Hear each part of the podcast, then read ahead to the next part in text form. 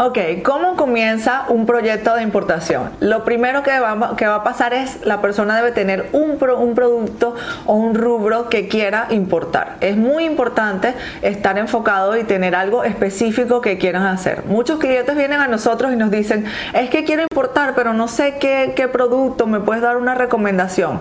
No, siempre decimos, China eh, produce casi todos los productos del mundo, desde maquinarias, materias primas, productos terminados, productos de niños, productos de médicos, eh, son tantas cosas que no podemos recomendar algo porque lo importante es cuál es el alcance de ventas que la persona va a tener en su mercado.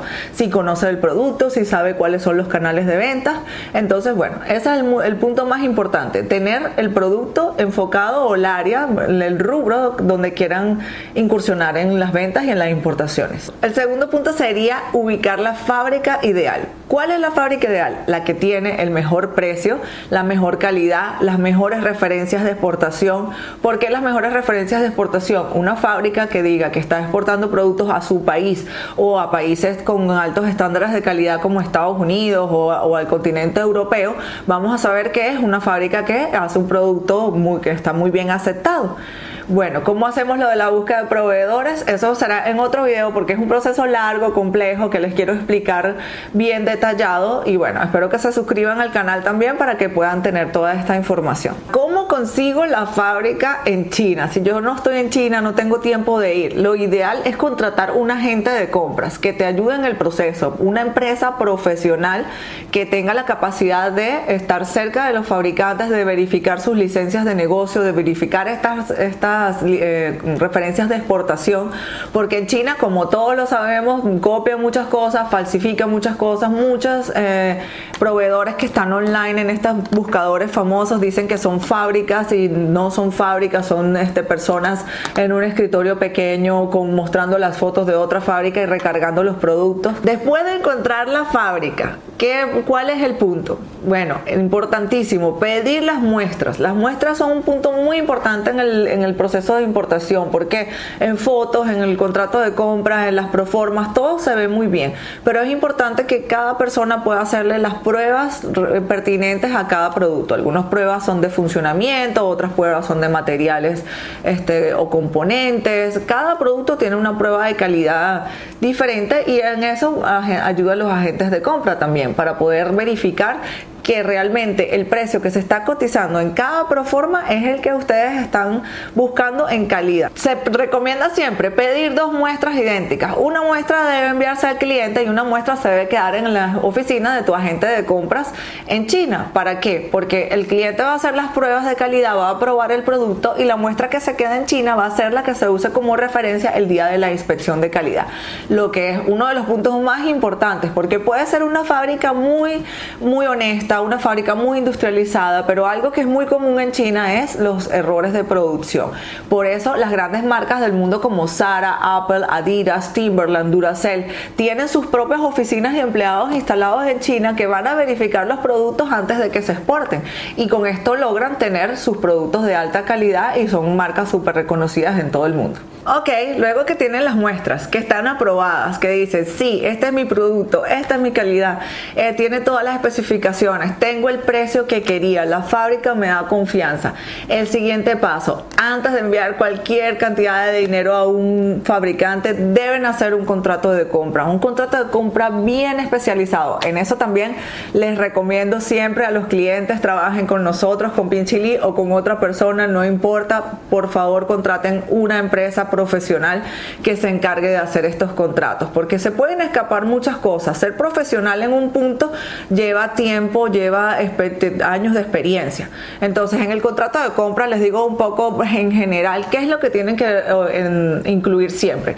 Bueno, las especificaciones técnicas del producto. Es muy importante todo, el peso, el gramaje, los tipos de materiales, los funcionamientos, si son partes eléctricas, los voltajes, los empaques o bueno, eh, ahora pienso en muchísimas otras especificaciones. Voy a hacer un video también hablando sobre eh, los contratos de compra y las especificaciones que deben enviarse o que deben incluirse en los contratos para que tengan una información más alta o más amplia.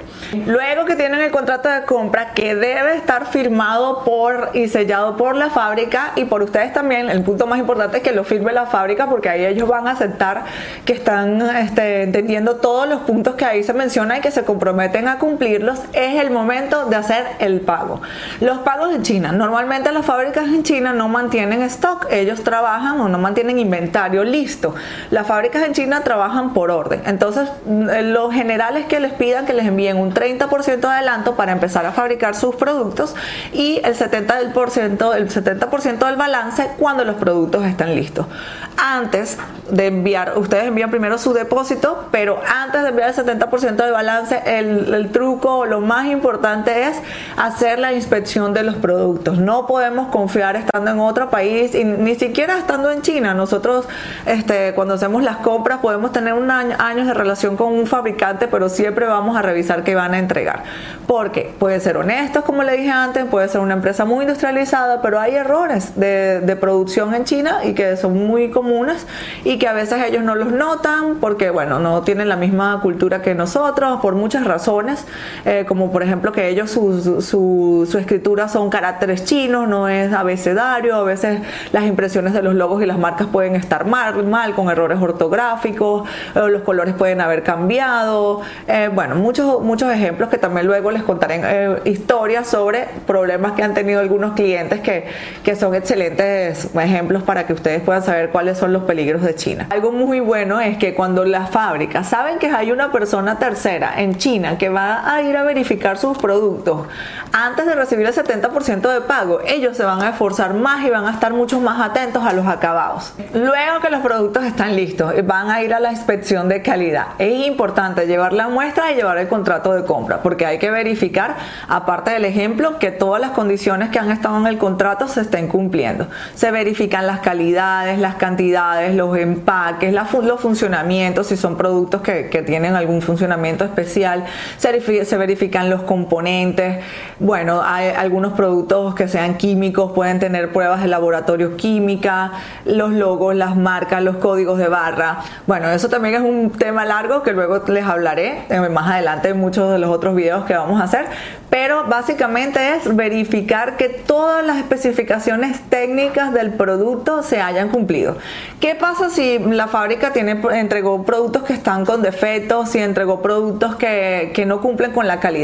Bueno, el inspector o la gente de compras debe pedir al fabricante que los reemplace de inmediato o que lo deduzca de la factura.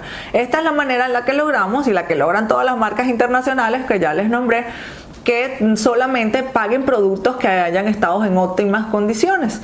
Y esto es algo normal aceptado por las fábricas. Cuando llegan las inspecciones, ellos ven, mira, estos productos no fueron aceptados, necesito que los reemplaces. Bueno, es posible que no tengan el stock o el inventario para ponerlos de una vez en el, en el montón o en la carga.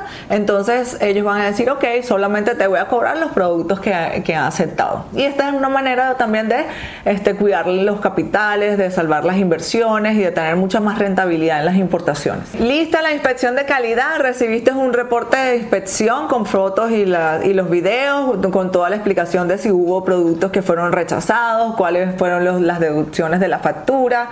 Es el momento de hacer los envíos. ¿Cuáles, ¿Cómo son los envíos? Los envíos pueden ser marítimos y aéreos. Los marítimos son los más este, preferidos porque son mucho más rentables, mucho más económicos que los aéreos. También haré un video sobre cómo hacer los envíos marítimos, cómo hacer los envíos aéreos, pero bueno, ahora lo más importante es que ustedes deben eh, tener siempre la información perfecta en sus documentos de exportación, en los documentos que van a ser la, prueba de propiedad de tu mercancía para el tránsito internacional. Esto también debes dárselo a la gente de compras o a la empresa, si son envíos pequeños puedes hacer envíos por DHL, debe estar bien escrita la dirección, bien escrito el nombre, el teléfono de contacto y así van a evitar muchísimos este, problemas. Para los envíos grandes marítimos debes tener una empresa registrada, muchos clientes nos preguntan eso.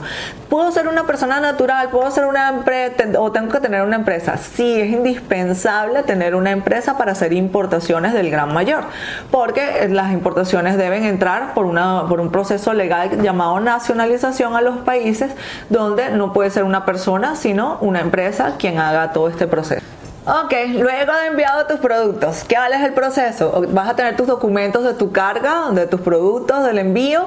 Es importante que tengas un agente de aduana o despachante. En varios países se llaman diferente, pero es la persona en tu país que se va a encargar de hacer el pago de los impuestos y de presentar tus productos para que puedan entrar legalmente al país. Bueno, me despido de ustedes, espero que estén muy bien. Saludos desde China, espero verlos en el próximo video.